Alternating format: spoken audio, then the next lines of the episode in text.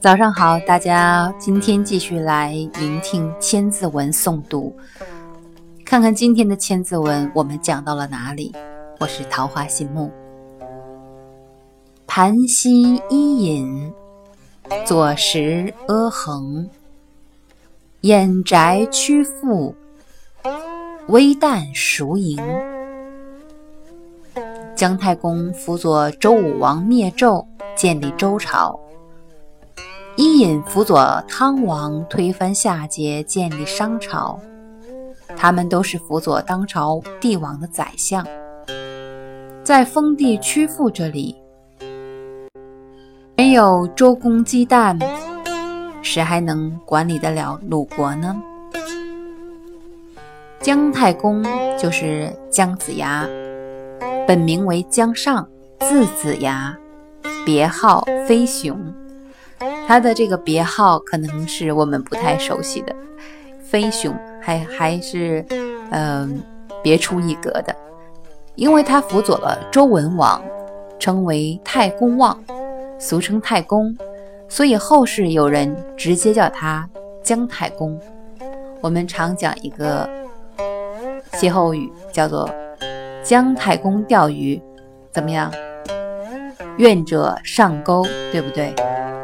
那今天在这里，我们不妨来讲一下这个姜子牙钓鱼的典故。有一天，周文王外出打猎，在渭水的支流潘溪边上呢，遇见了一位钓鱼的老人。老人须发斑白，看上去已经有七八十岁了。奇怪的是呢，他一边钓鱼。一边嘴里不停地唠叨：“快上钩呀，快上钩！愿意上钩的，快来上钩！”你再一看呢，老人钓鱼的鱼钩离水面三尺高，并且不是直的，而是弯的，并且是直的，不是弯的。上面呢也没有钓饵。文王呢看了就很纳闷，走过去和老人攀谈起来。这位老人姓姜，名尚，字子牙，是远古时代炎帝的后代。周文王和姜尚的谈话中，发现了他是一个眼光远大、学问渊博的人。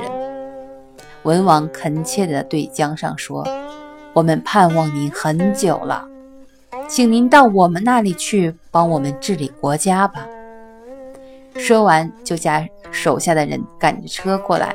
邀请姜尚和自己一同上车，回到了都城里去了。这个姜子牙呢，果然是栋梁之才。他做了周文王的国相，帮助周文王整顿政治和军事，使得人民安居乐业，使得国家强大了起来。这就是著名的。姜太公钓鱼，愿者上钩的故事。